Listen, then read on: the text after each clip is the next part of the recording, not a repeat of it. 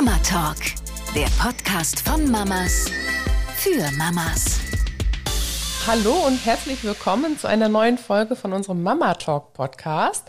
Die Jenny, die ist jetzt heute wieder nicht dabei. Sie ist nämlich mitten im Umzug.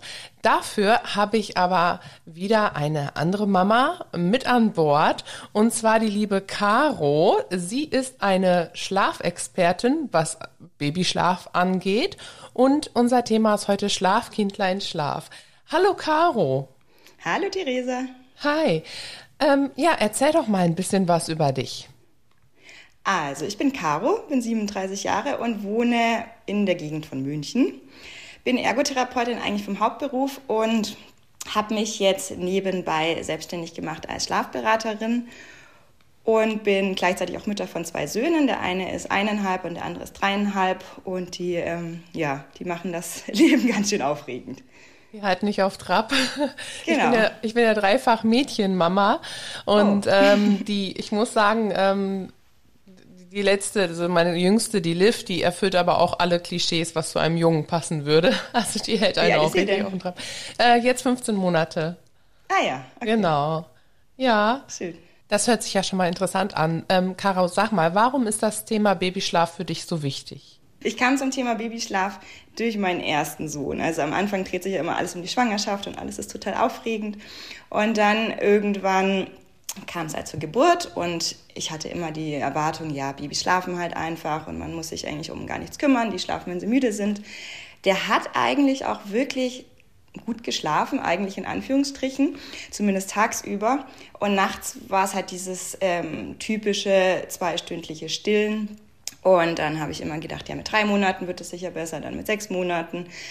Und mit zehn Monaten war ich dann wirklich sehr, sehr am Limit. Also ich habe, ähm, ich würde schon sagen, es ist fast in eine Depression geraten. Also ich hatte keine, ich hatte morgens schon Angst vor der Nacht und sehr viel Tränen sind geflossen und ich, es war wirklich eine sehr, sehr schwierige Zeit. Und dann habe ich mir damals Hilfe geholt von einer Schlafberaterin hier in München und dadurch ist mein Interesse ähm, geweckt worden zum Thema Babyschlaf. Und dann habe ich da eine Ausbildung gemacht und mich in die Thematik eingearbeitet. Und ja, so habe ich festgestellt, wie wichtig das Babythema Schlaf plötzlich ist, wenn das Baby dann da ist.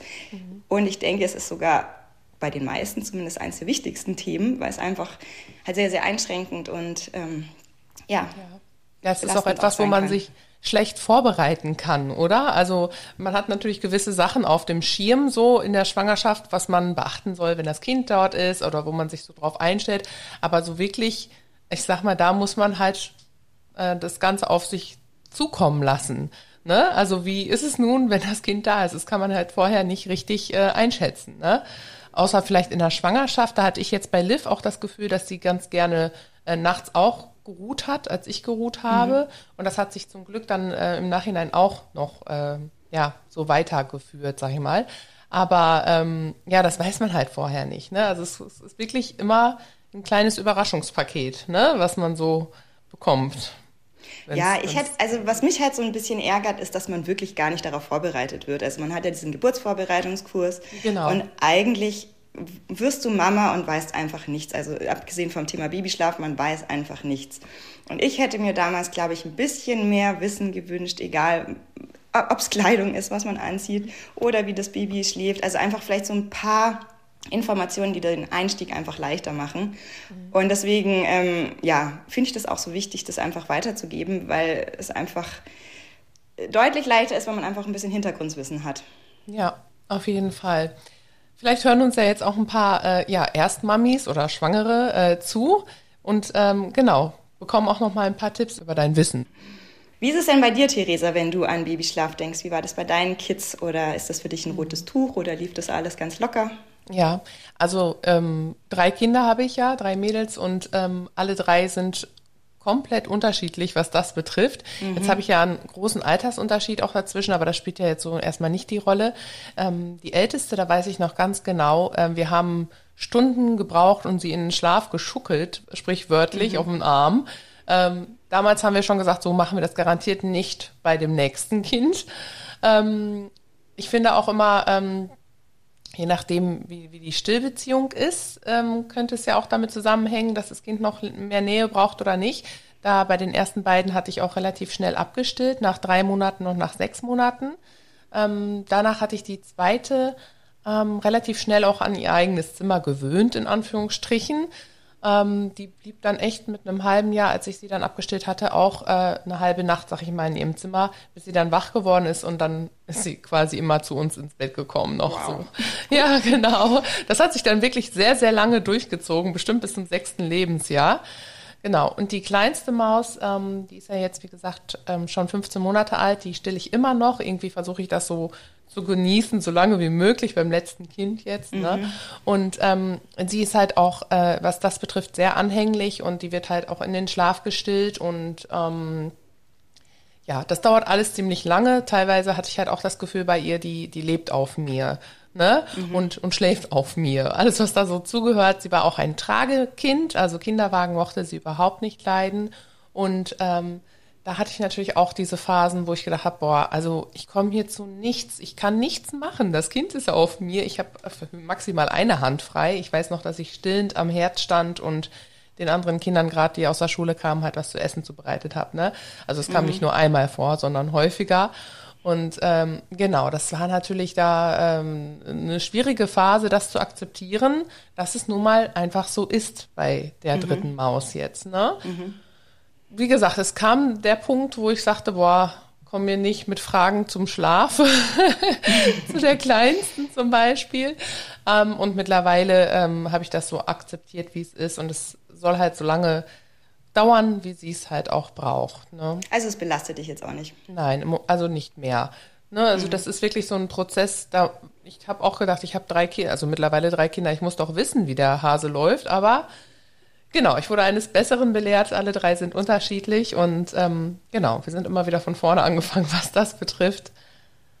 Aber das, das, was du sagst, stimmt. Also meine zwei Jungs sind auch so unterschiedlich. Der, also ich hatte ja beim zweiten dann schon das ganze Wissen und ich habe gedacht, boah, das, das wird jetzt mega laufen, weil ich weiß ja alles über Babyschlaf und es wird alles perfekt. Und der Kleinste, der hat, also ich kann mir keinen schlechteren Schläfer vorstellen oh. wie meinen kleinen Sohn. Das, das klingt jetzt so oh gemein, oh das ist ein wunderbares Kind, ja, aber ja. was Schlafen angeht, also es hat angefangen, dass er ein Schreibaby war und einfach sehr, sehr schwer in den Schlaf gefunden hat. Ich alle Einschlafhilfen, die überhaupt existieren, verwenden musste, damit er überhaupt schläft. Und dann ist er wirklich im 10-Minuten-Tag aufgewacht. Mhm. Also sagen wir, ich habe so das Gefühl gehabt, ähm, Gott oder wer auch immer will mich nochmal richtig berufen. Ähm, jetzt beweise es, dass du es kannst. Und das war ein sehr, sehr langer Prozess. Also ich habe da wirklich in ganz kleinen Schritten ihm geholfen, dass er leichter in den Schlaf findet und leichter in ihm bleibt. Aber es war wirklich ein sehr harter Weg. Aber im Nachhinein denke ich auch, gut, jetzt, ähm, ich wüsste nicht, was da noch dazukommen könnte, wie ein Kind schlechter schlafen kann. Das heißt, ähm, inzwischen schläft er auch wirklich, ähm, ja, der ist jetzt eineinhalb Jahre, total altersgerecht. Also ist ja immer die Frage, was man an sein Kind für Erwartungen stellt, aber ich bin total zufrieden und ich bin total stolz, ähm, was wir alles gemeinsam geschafft haben. Und ja, aber wie, wie, du sagst, es ist halt einfach total unterschiedlich von Kind zu Kind und man kann nicht denken, nur weil man jetzt irgendein Wissen hat, läuft einfach alles reibungslos. Es ja. läuft halt, wie es läuft. Schade, ne, dass man das nicht so mit der Schwangerschaft irgendwie intuitiv vermittelt ja. kriegt, alles, ne? Die, also ein Schreibaby, sagtest du gerade, das ist natürlich mhm. so hm, das Nonplusultra, die, die Vorstellung äh, einer jeder äh, werdenden Mutter. Und oh nein, ich habe Angst, dass mein Kind zum Beispiel auch ein Schreibaby wird. Man hat da, man hört davon immer, Ne? Aber mhm. das ist halt auch so eine Sache, die, das kriegt man erst mit, wenn es soweit ist. Ne? Ähm, und was würdest du jetzt sagen, äh, was braucht ein Baby, ähm, ja, um da Routine reinzubringen? Ist Schlafroutine überhaupt sinnvoll? Also man sagt rein aus der Theorie, bei Schreibabys ist wirklich ganz wichtig, dass sie regelmäßig schlafen, weil sie ja eh überreizt sind und mit diesen ganzen Reizen gar nicht umgehen können. Deswegen schreien sie auch und wenn sie dann noch nicht schlafen, wird es halt noch schlimmer. Das heißt, ähm, also gerade was man bei den Kleinen, also bei den ganz Kleinen so ein bisschen unterschätzt, ist, wie kurz sie wirklich nur wach bleiben können, bis sie wieder schlafen müssen. Das heißt, gerade bei einem Schreibaby ist man, so blöd es klingt, eigentlich den ganzen Tag damit beschäftigt, es möglichst wieder in den Schlaf ähm, zu bekommen, damit es einfach diese ganzen aufgenommenen Reize, die das ja wie ein Schwamm aufsaugt und mit denen völlig überfordert ist, verarbeiten kann. Und das macht es, glaube ich, so anstrengend, weil natürlich auch diese Kinder sehr, sehr schwer in den Schlaf zu bekommen sind. Also ich habe dann ähm, wirklich mir ein Buch gekauft. Das ist jetzt keine Werbung. Das heißt, ich glaube, das heißt das glücklichste Baby der Welt. Weiß ich nicht, aber ich glaube, so ähnlich heißt es. Und da geht es so ein bisschen drum, dass man wirklich alle Einschlafhilfen, die es gibt, etabliert, also Pucken, Bewegung, Nähe, Dunkelheit, also alles, was es gibt, damit dieses Kind in den Schlaf findet und auch wirklich ähm, mit weißen Rauschen, genau, das war auch noch dabei. Und dieses Buch hat mir durch diese Zeit geholfen. Obwohl ich ja eigentlich dieses Wissen hatte, ähm, hat das Wissen quasi nicht ausgereicht, sondern ich habe wirklich noch so einen Input von außen gebraucht, wie ich in dieser Situation überhaupt ihn jetzt zum Schlafen bekomme. Und ja, hat dann auch zum Glück funktioniert, aber das war für mich so ein Game Changer. Also kleiner Tipp an alle Eltern mit Schreibabys, ich bin von dem Buch wirklich sehr überzeugt. Ja. Ist ein sehr guter Tipp, muss ich sagen. Ähm, meine Jüngste, die ist jetzt auch, ähm, ich sag mal, die ersten sechs Wochen auch recht anstrengend gewesen. Also wirklich sehr, sehr nähebedürftig. Wie gesagt, sie lebte quasi auf mir.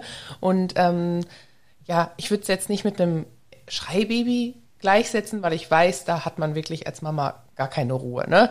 Ähm, aber sie hatte auch wirklich Schwierigkeiten, in den Schlaf zu finden und vor allem durchzuschlafen und ähm, ja, hat sich halt auch nur durch Schreien geäußert, wie Babys das nun mal nur so machen können. Ne? Und wir waren wirklich auch aktiv, mein Mann und ich, und haben gedacht, was können wir ändern, was können wir tun. Ähm, mir hat dann letztendlich nur geholfen, das habe ich leider auch erst zum Ende dieser sechs Wochen festgestellt, ähm, dass es was bringt, wenn wir beide uns quasi nackelig ausziehen, unter die Bettdecke mhm. schlüpfen mhm.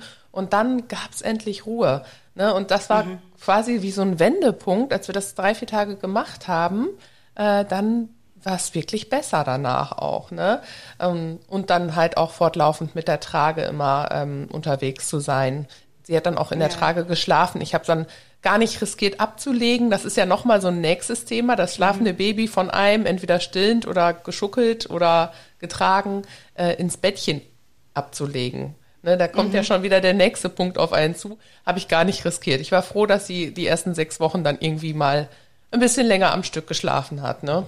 Mhm. Zum Thema Ablegen, das ist wirklich total richtig, was du sagst, weil man hat ja auch immer diese Vorstellung, man muss sich ja vorstellen, das Kind ist zehn Monate im Mutterleib eng, also da ist es warm, da ist es eng, da, da hören sie die Herzensgeräusche und dann erwartet man irgendwie, sobald die Kinder auf der Welt sind, man legt sie einfach in ihr kaltes, hartes Bettchen und da schlafen sie. Und ich glaube, da ist schon so der erste Punkt, wo ich mich frage, ähm, das ist, also irgendwie ist im, in der Gesellschaft so ein eine Erwartung an die, an die Kleinen, die sie gar nicht erfüllen können, weil es ist ja klar, dass sie noch Nähe brauchen.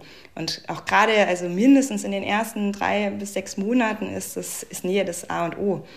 Und da muss man auch keine Angst haben, dass man sein Kind verwöhnt oder dass es sich daran gewöhnt und man das nicht mehr wegbekommt.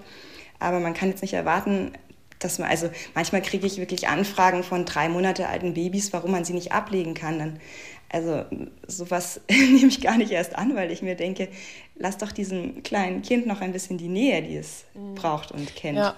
ja, das ist ja auch ähm, allgemein so ein, ein, gesellschaftlicher Druck wieder. Man kriegt ja auch viele Tipps von außen. Ähm, am besten im eigenen Zimmer schlafen und äh, nicht reagieren, wenn es denn sofort schreit, weil sonst verwöhnt man das zu so sehr.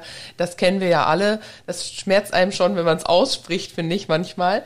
Ähm, und da gibt es natürlich auch viele Tipps von wegen, ja, also das Erste, was ich gefragt wurde, es war teilweise wirklich, schläft sie denn schon durch? Und da war die mhm. Kleine eine Woche alt. Das ist wie mit einem Hund, äh, wenn du einen Welpen hast, gehst du denn schon in die Hundeschule? So nach dem Motto. Also ich denke immer diese unangebrachten Fragen. Ne? Also schläft das Baby denn schon durch? Und dann denke ich mir, wie soll es das denn schon können? Ne? Also das mhm. verunsichert ja auch die Mütter immer wieder und halt auch schon mehrere Generationen. Es geht irgendwie immer so weiter, ne?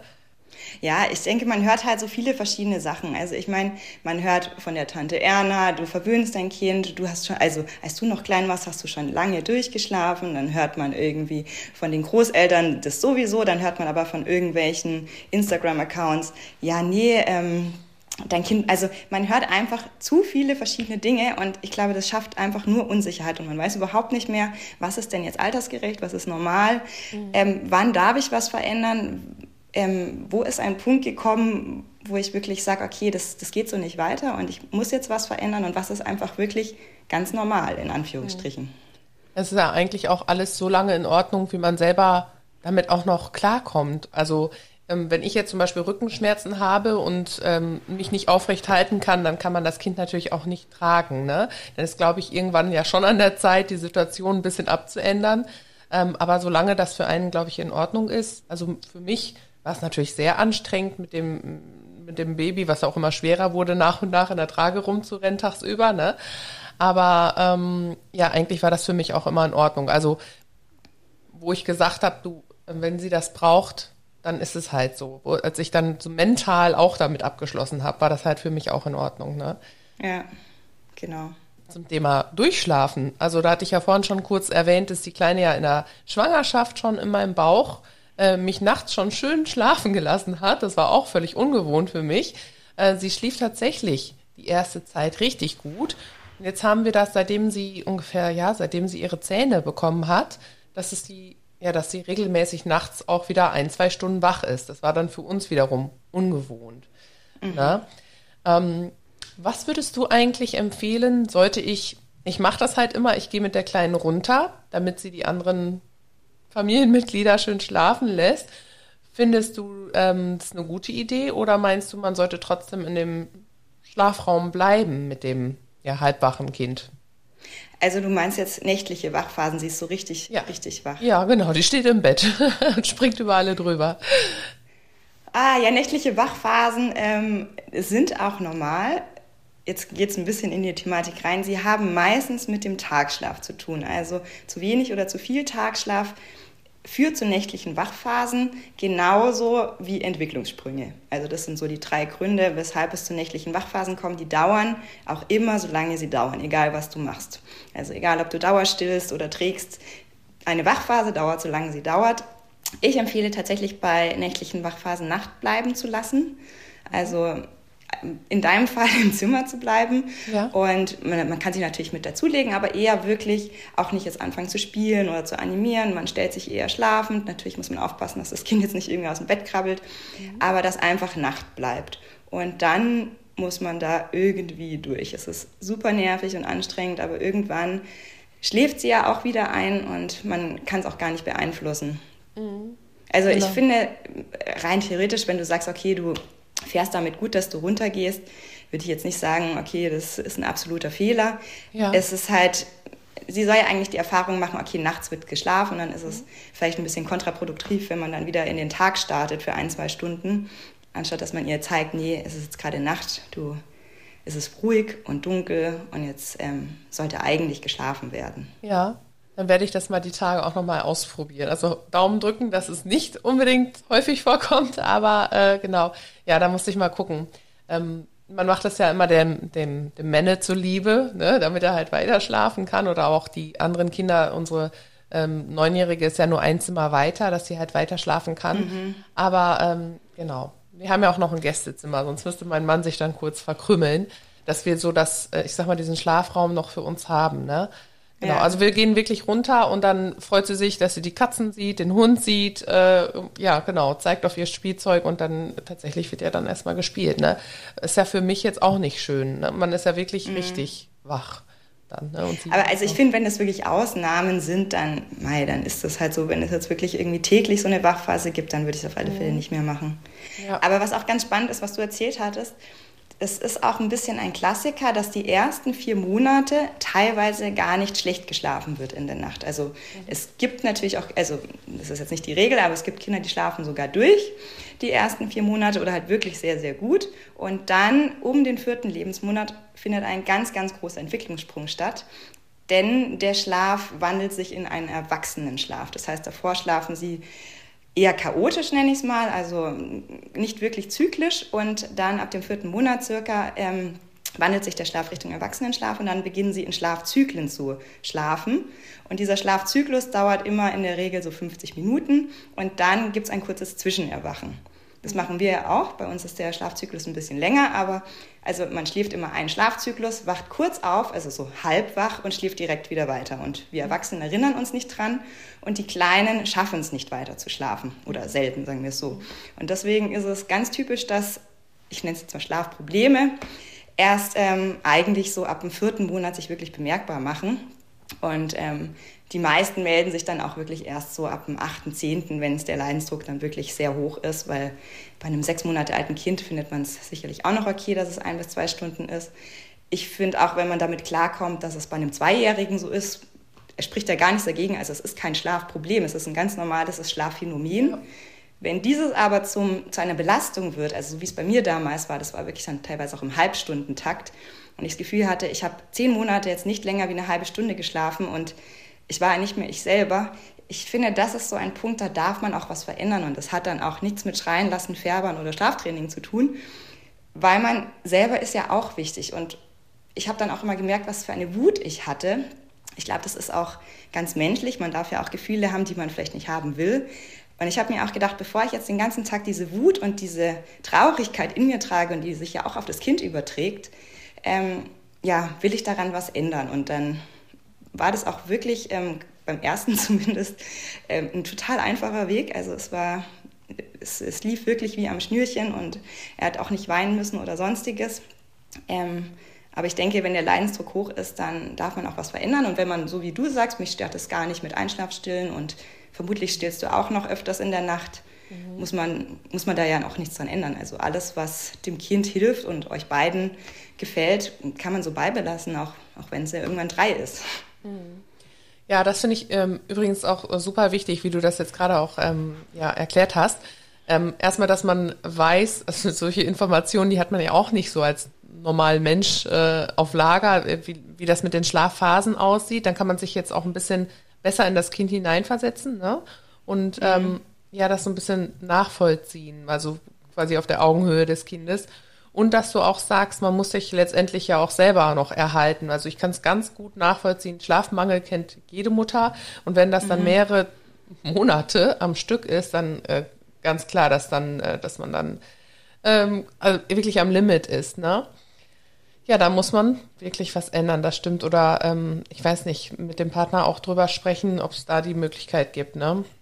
Mhm. Abzulösen. Was ich in dem Punkt auch wirklich wichtig finde, und das habe ich das Gefühl, wird heutzutage echt falsch verstanden. Ich glaube, weil man einfach so diese Angst vom Färbern und dem, dass ich meinem Kind einen Schaden zufüge, hat, dass man immer denkt, wenn man ähm, was verändert, ist das nicht mehr bedürfnisorientiert. Aber gerade in dem Fall, Beispiel, Kind verlangt jede halbe Stunde, Stunde die Brust, also Richtung Dauernuckeln. Dann ist, ähm, man kann ja sagen, zumindest ab einem gewissen Alter, ist es unwahrscheinlich, dass es wirklich jede halbe Stunde Hunger ist, sondern es ist wirklich eine Art Beruhigung und Weiterschlafhilfe. Und das heißt, das Bedürfnis dahinter ist, ist ja nicht Trinken, also Nahrung ist ja ein Bedürfnis, Nähe ist ein Bedürfnis, aber das Bedürfnis beim Dauernuckeln ist ja einfach hauptsächlich weiterschlafen.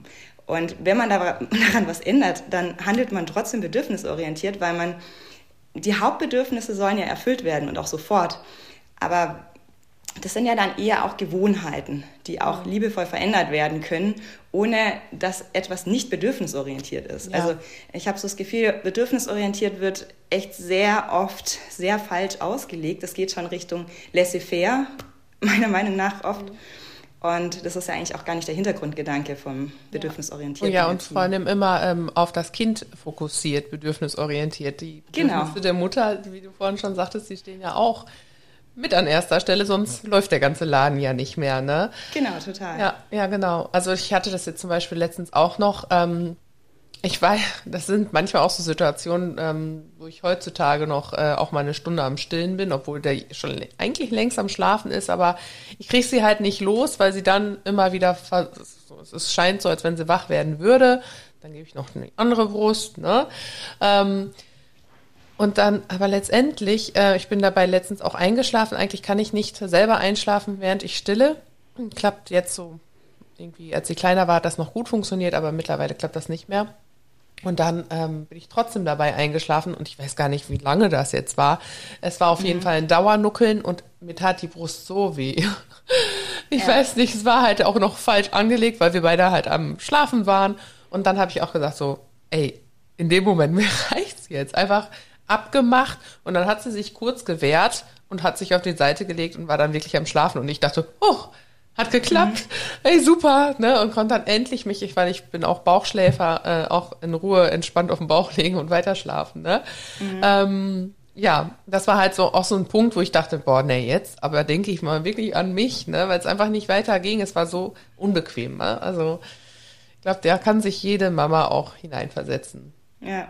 Ob ja, oder mit ja auch Flasche. Wirklich die Mamas, die liegen im Bett wirklich so open bar mäßig. Das Kind dockt an, dockt ab, wie es will, und die Mama schläft einfach. Mhm. Da verstehe ich, dass man überhaupt gar keinen Leidensdruck hat und auch also damit total fein ist. Aber auch gerade wenn es Richtung Schmerzen an der Brust gibt, was ja auch nicht gerade selten ist, ähm, dann die Brust ist natürlich auch anatomisch nicht dafür gemacht, den ganzen Tag oder die ganze Nacht im Mund zu sein. Mhm. Das ist eigentlich klar, dass das dann früher oder später zu Schmerzen führt und dass man da einfach dann Alternativen findet, wie das Kind statt Brust weiter schlafen kann. Genau. Einfach vielleicht auch mal mutig sein und neue Dinge auszuprobieren. Ne? Genau. Ja, und sich halt ansonsten irgendwo informieren bei einer Babyschlafexpertin. genau. genau. Und dann äh, ja einfach mal versuchen. Ne? bevor man selber noch ähm, ja, vor Schlafmangel und so traurig wird, ne? Mhm. Und wütend. Kenne ich nämlich auch. Caro, was hältst du denn von Einschlafhilfen und Ritualen? Also Rituale halte ich persönlich für total wichtig, einfach weil das Baby oder Kleinkind sich darauf einstellen kann, was als nächstes passiert. Ein Ritual muss jetzt nicht eine halbe Stunde ausgedehnte Zeremonie sein, sondern es ist einfach eine relativ gleichbleibende Reihenfolge von Handlungen. Beispiel, ähm, gerade jetzt abends, es wird Abend gegessen, dann wird noch ein bisschen gespielt, dann wird Zähne geputzt, umgezogen, ähm, vielleicht noch ein Buch angeschaut, je nach Alter und noch ein bisschen gekuschelt und dann geht's ins Bett. Also es ist natürlich bei einem ein halbjährigen anderes Ritual wie bei einem sechs Monate alten Kind. Bei einem sechs Monate alten Kind ist im Ritual zum Beispiel rumtragen, das Klass der Klassiker natürlich, oder Einschlafstillen. Also ich finde, man kann natürlich auch mit einem sechs Monate alten Kind ein Buch anschauen. Ist jetzt nichts, was ich empfehle, weil sie natürlich damit noch nicht viel anfangen können. Also ich glaube, das setzt eher zusätzliche Reize. Mhm. Da würde ich dann eher irgendwie mit ruhiger Musik oder so arbeiten. Mhm. Aber letztendlich kann man ganz kreativ sein, man kann auch Babymassage machen. Und es muss, wie gesagt, jetzt kein Riesendrum sein, sondern einfach, dass der Ablauf immer ähnlich ist, damit sie genau wissen, okay, jetzt wird wieder abgedunkelt. Und ähm, jetzt wird der Schlafanzug angezogen. Das ist auch immer ein Teil des Rituals, was ich sogar auch beim Tagschlaf empfehle, einfach damit sie wissen, ah ja, jetzt gibt es den Schlafanzug, jetzt geht es wieder Richtung Schlaf. Und dann können sie halt sowohl tags als auch nachts sich schon mal so ein bisschen drauf einstellen, was als nächstes passiert, weil sie einfach den Ablauf kennen. Das ist ein großer Vorteil und der schafft einfach Sicherheit. Bezüglich Einschlafhilfen kann man eigentlich fast alles machen. Also rein theoretisch, wenn es einen nicht stört, kann man auch jeden Abend Auto fahren gehen.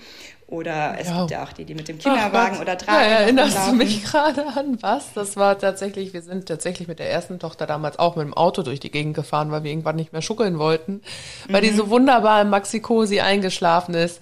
Und tatsächlich konnte ich sie auch von dort dann auch wieder ins Haus tragen. Ähm, oh Gott, das, das habe ich aber wirklich seit Jahren nicht mehr gemacht. da fiel mir jetzt gerade so ein. Ah, das ist wirklich äh, letzte Not, also letzte, ja, der letzte Einfall mit dem Auto irgendwo rumzufahren, oder? Das ist eigentlich so. Ähm, ja, es ist lustig, weil meine Kinder banal, gar ne? nicht im Auto. Nee. Also die. Meine Jüngste jetzt auch kurz, nicht. Ne? Aber das würde bei uns nicht funktionieren. Aber letztendlich ja. kann man wirklich alles machen. Also spricht nichts gegen Einschlafstillen, nichts gegen Tragen. Solange es einen nicht belastet, kann man sein Kind so in den Schlaf begleiten, wie man es möchte. Es ist vielleicht nur eine wichtige Sache, die sicher viele von euch schon tausendmal gehört haben, ist das Thema Schlafassoziation. Das heißt, beispielsweise ähm, hat man oft beim Stillen oder auch beim Tragen, wenn das Kind in den Schlaf gestillt oder getragen wird, braucht es diese Einschlafhilfe oft oder nee, sagen wir häufig als Weiterschlafhilfe. Das heißt, alle ein bis zwei Stunden wird dann halt wieder die Brust verlangt oder es muss getragen werden. Autofahren wird man hoffentlich nicht alle zwei Stunden in der Nacht machen. Ja. Aber ähm, das ist auch ganz normal. Also eine Schlafassoziation ist gar nichts Schlimmes. Das, das, haben wir Erwachsenen auch. Zum Beispiel kann ich nur mit Decke schlafen. Also das ist auch eine Art von Schlafassoziation. Man braucht halt etwas zum Ein- und Weiterschlafen. Mhm. Und es ist auch nicht so, dass man sagen kann, nur weil man nicht Einschlaf stillt, schläft das Baby deswegen besser. Also das ist auch so ein Mythos, den man ja immer hört, ja, Einschlafstillen ist so schlecht und du musst es aufhören, dann schläft dein Baby durch. Wenn es so einfach wäre, ähm, es ist einfach nicht so. Also ich habe genügend Familien, die nicht einschlafstillen und trotzdem keine erholsamen Nächte haben. Und genauso kann ein Kind, was einschlafgestillt wird, durchschlafen. Also es ist. Genau. Ja. Ich hatte auch, also ich, da ich jetzt bei der Kleinen so lange schon stille, ich fand es halt immer praktisch, weil ich mich gar nicht großartig bewegen musste, musste nicht runterrennen, eine Milchflasche zu bereiten, äh, habe sie mal eben gestillt und dann ist sie auch einfach in den ersten Monaten auch weiter, hat sie ja weiter geschlafen. Ne? Das war halt ja. so ein Vorteil davon. Klar, man, es, es gibt ja so viele Tricks, wie man schon schnell eine Flasche zubereiten kann und so. Ähm, so wie es halt gut funktioniert mit einem selber. Aber ich finde es nur so schade, wenn man abstillt, weil man auf irgendeinen Rat gehört hat äh, danach mhm. schläft dein Kind besser und mhm. dann funktioniert das so nicht, weil das ist ja dann, also wenn man einmal richtig abgestillt hat, ist vorbei, ne? Und mhm. das ist dann so schade, ne? Also irgendwie, wenn man das halt ungewollt innerlich wirklich äh, einfach nur auf andere Leute hört, und das ist so schade, ne? Genau, man sollte Total. da wirklich definitiv immer seinen eigenen Sinnen folgen mhm. und ähm, das so machen. Ich kenne auch viele, die baden ihre Kinder abends sehr gerne. Dann mhm. ist es ja auch, ähm, dann klar, das warme Wasser und so. Ähm, aber ich, ich bin nicht die Mama, die ihr Kind täglich in die Badewanne steckt. Ich glaube, das ist auch gar nicht gut für die Haut, ne? Mhm. Genau. Was ist denn dein Einschlafritual so, abends? Ähm, meins oder oder das von der ja, genau. der Liv heißt sie glaube ich. Ich könnte echt im Stehen schlafen. Ähm, nee, die kleine ähm, genau, wir dunkeln alles ab. Dann, also vorher wird ja, also es wird Abendbrot gegessen, fangen wir mal damit an. Dann äh, wird umgezogen und äh, so der Schlafanzug wird angezogen. Dann gehen wir hoch, dann wird alles abgedunkelt und ähm, dann sind wir quasi im, im, in ihrem Kinderzimmer, in dem sie aber nicht schläft. Sie schläft ja bei uns im Zimmer, sind in ihrem Kinderzimmer. Ähm, dann wird aber auch nicht mehr großartig gespielt. Dann gucken wir uns noch ein Büchlein an und dann stille ich sie meistens. Wir haben da so einen schönen großen Sitzsack ähm, da stille ich sie dann drauf und sobald ich merke, dass sie müde wird, ähm, gehen wir rüber ins Familienbett, wenn man es so nennen möchte. Genau. Mhm. Weil da ja ihr Bett ja. steht. genau, das ist, das wäre auch, das ist einfach ein klassisches Einschlafritual. Mhm. Also da muss man ja nicht äh, viel, viel machen, sondern das genau so ist es quasi. Genau, also damit fahren wir auch gut. Das ist halt auch man weiß ja auch ungefähr, wann sie müde ist. Wenn ich weiß, der Mittagsschlaf hat sich jetzt ein bisschen verschoben oder sie hat mal gut, richtig gut geschlafen, dann weiß ich auch, dass sie viel später ins Bett geht. Ähm, mhm. Ich breche mir da keinen ab und versuche um 8 Uhr so, oder ja doch 8 Uhr ähm, und sage, du musst jetzt schlafen, ne? sondern ähm, dann wird es manchmal auch ja, wirklich 9 Uhr, halb zehn, hört sich schlimm an. Sie kann halt morgens auch noch relativ lange schlafen. Sie ist zwar schon ja. in der Kita, aber ähm, ich kann sie halt auch bis 9 Uhr bringen. Ne? Das ist jetzt nicht das Problem. Mhm. Genau, ich kann mir dafür die Zeit nehmen. Das ist halt auch so eine mhm. Sache, äh, wie das halt in das Familienleben reinpasst. Ne? Andere ja, natürlich total. machen sich da mehr ja, Sorgen drum, mhm. wirklich, wie, wie das Kind schläft. Also es ist für mich wirklich, ich bin da schon dankbar für, dass ich die Zeit habe und nicht sofort ja, Termine wahrnehmen muss oder so. Ne? Ich glaube, auch als Dreifachmama ist man ja auch ein bisschen entspannter. Also beim ja. ersten Kind ist ja immer noch alles aufregend. Beim dritten denke ich mal, ich habe ja nur zwei, denkt man dann, ja, Mai, jetzt hat sie halt nur kurz geschlafen oder jetzt war sie mal ein bisschen länger wach. Also mhm. das ist ja der Vorteil, wenn man mehrere Kinder hat, dass man, ja. da glaube ich, einfach die ganze Sache ein bisschen entspannter sehen kann. Ja. Und auch gerade wenn es das letzte Kind ist, dass man sagen kann, ja, okay, es ist okay, wenn sie jetzt noch nachts genau. öfters die Brust will oder sie zum Einschlafen braucht, weil sie ist ja auch mein, mein letztes Kleines. Genau. Bei mir ist ja jetzt auch der Vorteil in Anführungsstrichen, weil die ähm, anderen beiden Mädels sind ja schon 15 und 9 und die ah, kleine ja. Liv ist ja so ein kleiner Nachzügler. Und ähm, ich muss halt nicht, ich habe keine Sorge, dass die anderen beiden sich in der Zwischenzeit irgendwas antun oder so. Die sind halt mhm. schon so selbstständig, da muss man wirklich nicht immer ein Auge drauf haben. Ne? Ähm, das ist halt ein großer Vorteil. Wenn man jetzt natürlich zwei unter zwei hat oder so, dann ist man ja mhm. mit beiden noch parallel beschäftigt. Ne? Ja. Und ähm, das ist so mein Vorteil in dem Sinne. Ne? Aber es ist halt wirklich eigentlich genau wie du sagst, wenn also man muss halt immer auf sich als Familie schauen, wenn man irgendwie zwei sehr, sehr kleine Kinder hat da wächst man ja auch rein und natürlich ist die Einschlafsituation, gerade wenn man alleine ist, dann eine andere. Da muss man so seinen Weg finden und wenn, wenn das bei dir so ist, dass, dass du da natürlich das Glück hast, überhaupt gar keinen sowohl Zeitdruck zu haben als auch äh, sonstigen Druck, weil es das Letzte ist, dann, also ja, das ist halt wieder so ein Punkt, wo ich sage, ja, man soll die Gesellschaft einfach mal reden lassen und sich wirklich nicht stressen und erst recht nicht unter Druck setzen lassen. Wenn man selber zufrieden ist, so wie es läuft, dann können die anderen sagen, was sie wollen. Das spielt überhaupt keine Rolle, weil es geht ja um einen selber und um die ganze Familie und nicht, was irgendeine Tante Erna oder sonst wer sagt. Und man sich da einfach, ja, mal einfach abschottet von den ganzen Dingen, die man hört und ist, man hört ja auch einfach zu viel. Also schon allein, ich, ich merke es ja einfach bei Instagram, da bin ich ja sehr aktiv, wie viele äh, Accounts es gibt. Und jeder, also einige, sagen wir mal, thematisieren es ähnlich, andere wieder total anders. Und dann liest man noch irgendwelche Bücher und dann hört man noch die ganzen Ratschläge der Großeltern und Verwandten. Mhm. Das ist, oh, also das ist irgendwie was, was mich dann auch schon wieder stresst, weil ich ja immer dann die Mütter kriege, die so gestresst sind und so völlig hilflos und unsicher, was stimmt jetzt eigentlich? Und ich, ich kann es total verstehen, weil ich wüsste auch gar nicht mehr, was stimmt. Mhm. Also, oder was richtig ist, oder ist das jetzt schlimm, dass ich einschlafe still und wie mache ich das mit zwei Kindern? Man verliert irgendwie so ein bisschen, ja, die, die innere Stimme. Ja. Dass man, dass man die Dinge auch einfach schafft und dass man da reinwächst und dass alles gut ist und selbst wenn es irgendwie alles aus dem Ruder läuft und man, so wie ich damals, wirklich am Limit ist, dass es auch inzwischen Hilfe gibt. Das gibt es ja auch, glaube ich, zumindest noch nicht so lange. Und ja. Ich glaube, das ist auch einer der Vorteile von Instagram oder halt, es hat so seine Vor- und seine Nachteile. Man kann sich halt viele Informationen holen, wie zum Beispiel auf deinem, auf deinem Account zum, zum Einschlafen für Kinder. Auf der anderen Seite ist das auch wieder so eine Flut von äh, Informationen, mhm. ne? Also Mhm. Ja, man könnte auch damit überfordert werden. Ist ja wie mit Büchern äh, gleichzusetzen. Ne? Das ist ja auch ähm, so ein, ich sag mal, so ein Gefühlscocktail, den man da ja sowieso hat, wenn man äh, unter Schlafmangel leidet.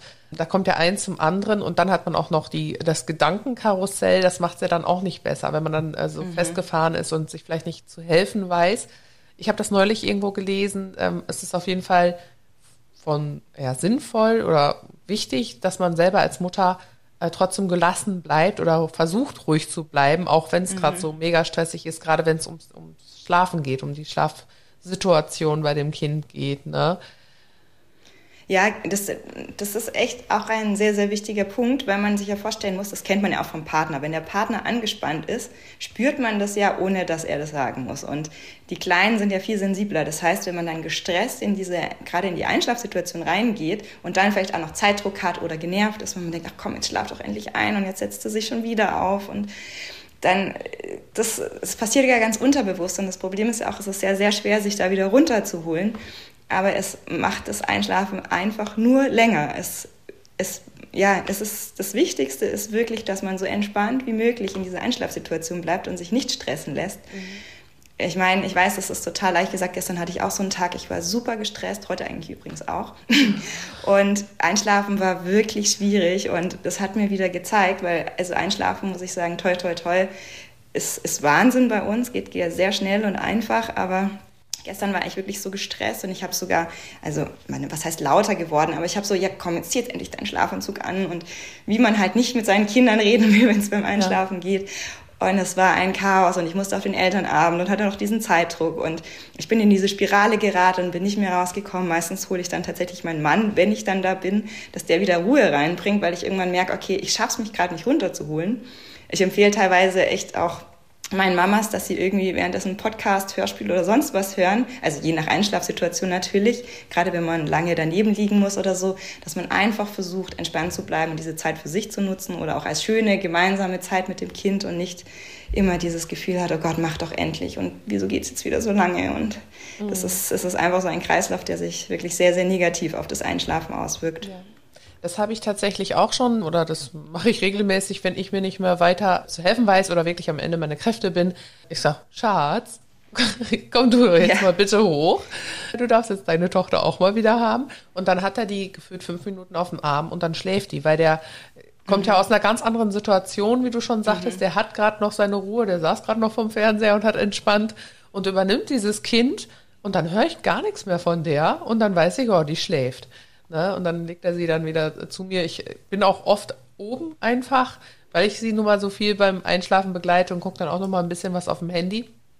Und mhm. dann kommt er da nach gefühlt fünf Minuten reingedackelt mit einem schlafenden Kind. Und ich denke mir so, ich habe doch gerade eine Stunde lang versucht, dies und das. Und das ist dann halt vielleicht auch noch mal ein ganz guter Tipp. Raus aus der ja, Situation also noch mal reinstarten und äh, wenn es nur fünf Minuten sind, wo man das Kind mal einmal dann nicht betreuen muss und danach vielleicht doch wieder übernimmt oder so. Dass man selber genau, nochmal wieder ich, ich sich sammeln kann, ne? Ja, es ist auch bei all denen, also häufig kommen ja auch Familien mit mir, zu mir, weil sie so lange Einschlafbegleitung haben. Immer dann, wenn all die anderen Tipps, die ich habe, nicht funktionieren, ist es immer das Mindset.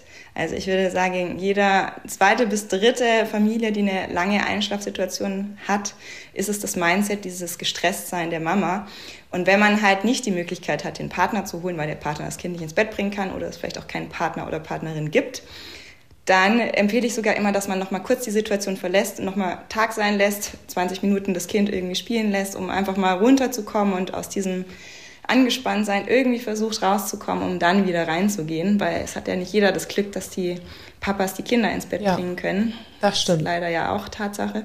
Ganz klar. Aber das dass man da irgendwie versucht, einen Weg für sich zu finden, wie man wieder entspannt wird, auch wenn man mal nochmal kurz rausgeht.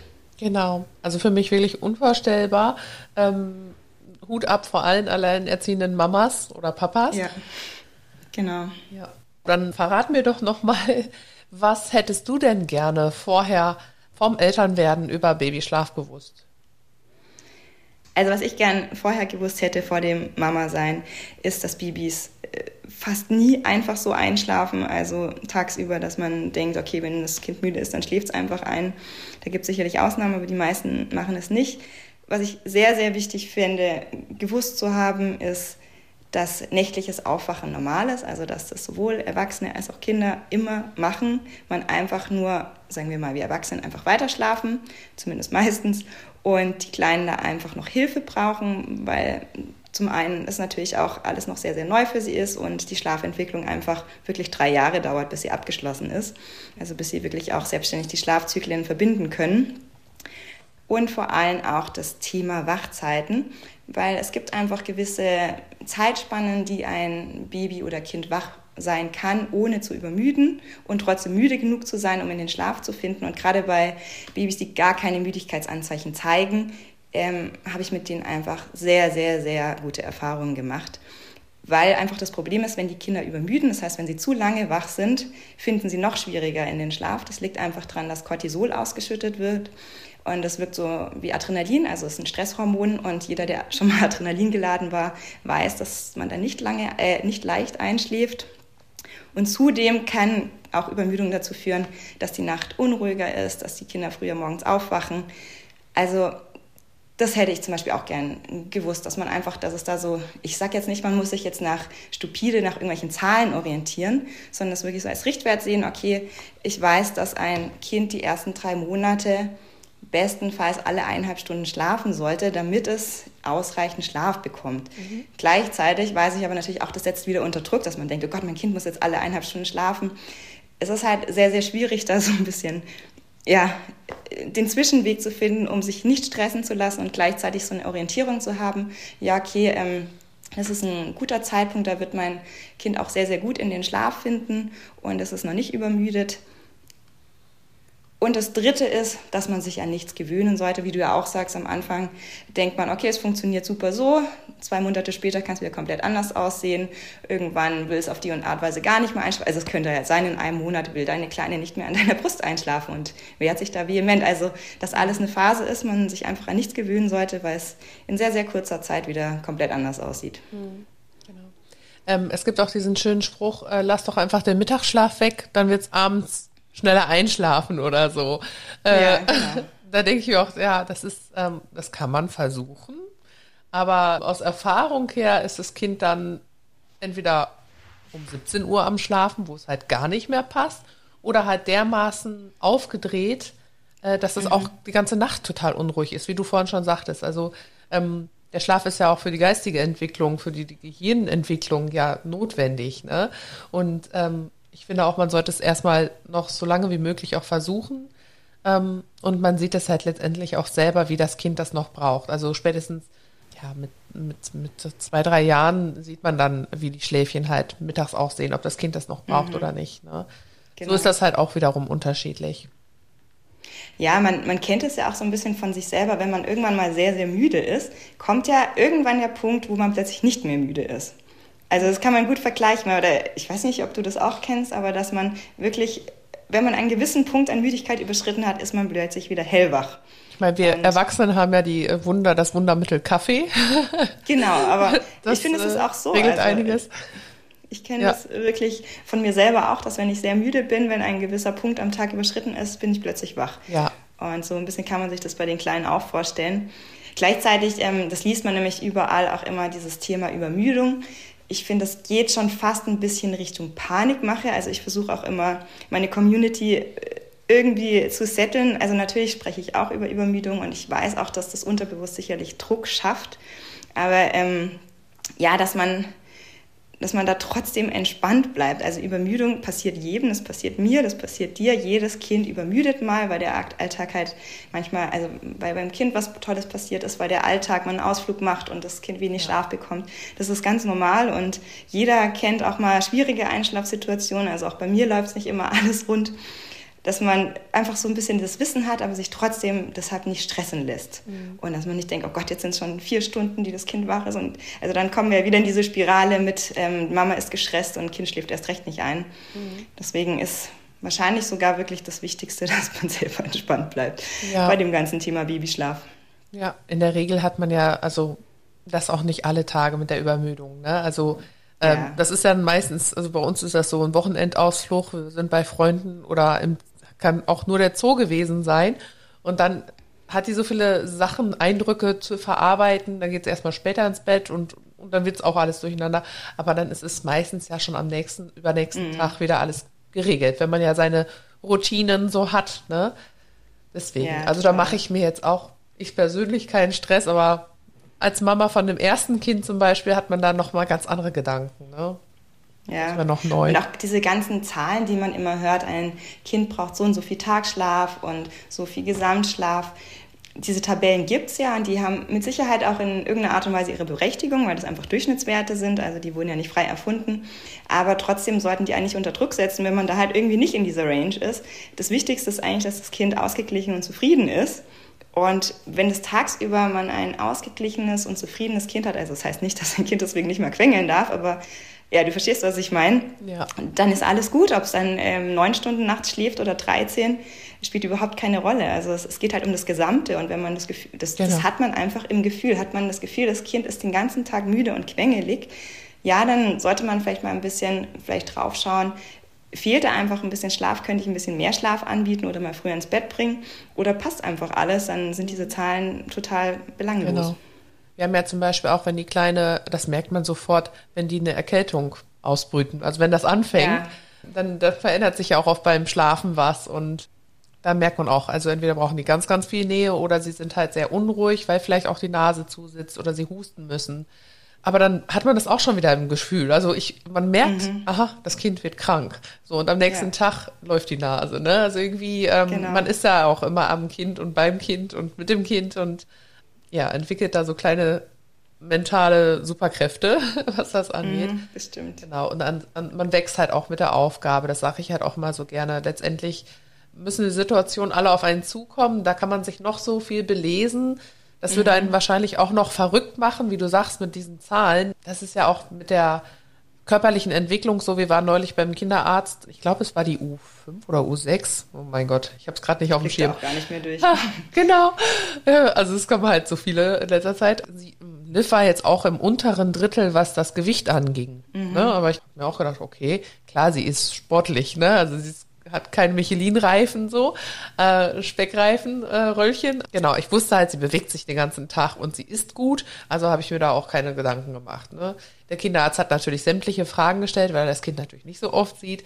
Aber da habe ich auch gedacht, alles andere passt. Also sie isst wirklich gut. Mhm. Sie ist einfach nur sehr aktiv. Die trainiert sofort wieder ab, was sie da gerade raufgefuttert hat und ist sonst ja auch gesund. Und deswegen habe ich mir, mache ich mir da halt auch keine Gedanken. Ne? Nur weil das mit irgendwelchen Zahlen und Werten nicht zu 100 Prozent stimmt.